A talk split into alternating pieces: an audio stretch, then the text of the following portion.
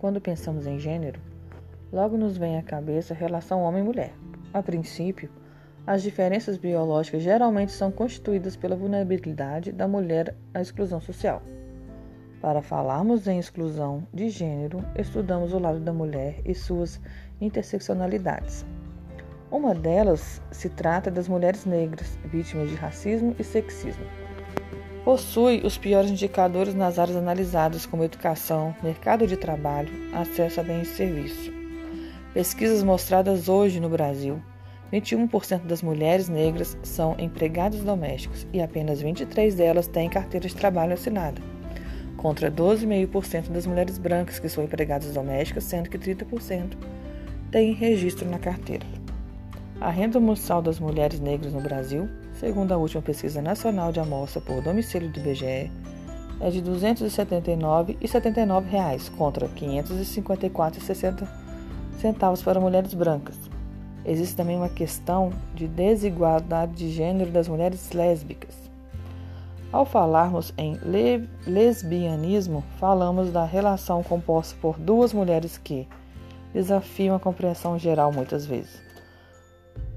A invisibilidade dentro do próprio movimento LGBT, o machismo e a violência está dentro dos obstáculos.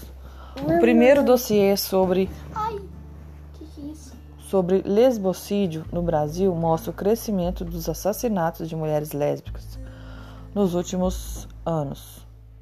No período entre 2000 e 2017, foram registrados 180 homicídios de lésbicas, dos quais 126 ocorreram entre os anos de 2014 e 2017. Agora, para as mulheres trans e transvesti, a principal barreira é fazer valer o uso do nome social e ser tratada conforme o gênero com o qual elas se identificam. Um dado gravíssimo é que não existe um especialista para tratar trans. Muitos procuram tratamento de forma clandestina, sem segurança, colocando ainda mais risco à saúde dessa população. Em 2011, o Ministério da Saúde lançou a Política Nacional de Saúde Integral de lésbicas, gays, bissexuais, travesti, trans, travestis e transexuais, com o objetivo de promover um atendimento, entre aspas, livre de qualquer discriminação, restrição de negação em virtude de orientação sexual e identificação de gênero, fecha aspas. Embora seja positivo, os materiais do governo são inespecíficos quanto às ações em práticas. Cabe ao Estado e ao município implementar medidas, mas nem sempre socorre. Bom, meus ouvintes, a minha intenção é chamar a atenção de que toda mulher tem suas dificuldades e problemas perante a sociedade, independente da interseccionalidade.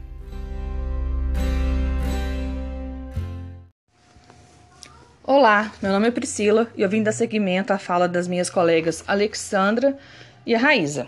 Então, quando pensamos em gênero, logo nos vem à cabeça a relação entre homem e mulher. A princípio, as diferenças biológicas geralmente são constituídas pela vulnerabilidade da mulher à exclusão social. Então, para falarmos em exclusão de gênero, estudamos o lado da mulher e suas interseccionalidades. Uma delas é tratado da mulher negra, que são vítimas de racismo e sexismo. Elas possuem os piores indicadores nas áreas analisadas, como educação, mercado de trabalho, é, acesso de bens e serviço. Então, a pesquisa hoje no Brasil fala que 21% das mulheres que são, é, que são empregadas no, no Brasil são empregadas domésticas. E que apenas dessas 21%, 23% têm a carteira de trabalho assinada. Em contrapartida, 12% e meio das mulheres brancas que são empregadas domésticas, 30% delas possuem a carteira de trabalho assinada. Aí já vemos uma grande diferença, né? E Segundo uma pesquisa nacional de amostra por domicílio do IBGE, mostra a renda mensal da mulher negra e da mulher branca, sendo que da mulher negra é de R$ 279,79, enquanto da mulher branca é de R$ 554,60. E existe também a, a desigualdade de gênero das mulheres lésbicas. Né? Então, ao falarmos em lesbianismo, falamos da relação composta por duas mulheres que desafiam a compreensão geral muitas vezes, muitas vezes, infelizmente, né? Então, a invisibilidade dentro do próprio movimento LGBT, o machismo e a violência está dentro dos obstáculos dessas mulheres. E o primeiro dossiê sobre lesbocídio, que lesbocídio nada mais é do que o assassinato de mulheres lésbicas. Então, esse primeiro dossiê no Brasil mostra o crescimento do assassinato de mulheres lésbicas nos últimos anos. No período foi analisado o período de 2000 a 2017. E nesse período foram constatados, foram analisados 180 homicídios, sendo que 126 ocorreram somente entre 2014 e 2017. Né? Agora também analisamos é, a mulher trans e travestis. Então, para as mulheres trans e travestis, uma das principais barreiras é fazer valer o uso do nome social e ser tratada conforme gênero com qual se identificam. É muito difícil ainda para elas colocar um nome que elas escolheram para colocar no RG e serem tratadas com o qual que elas se identificam. É, e um, do, um, um dado gravíssimo, né? é que não existe especialista para tratar trans, não existe médico especialista em trans, não existe é, um hospital ou uma clínica que seja especializado em, em mulheres trans.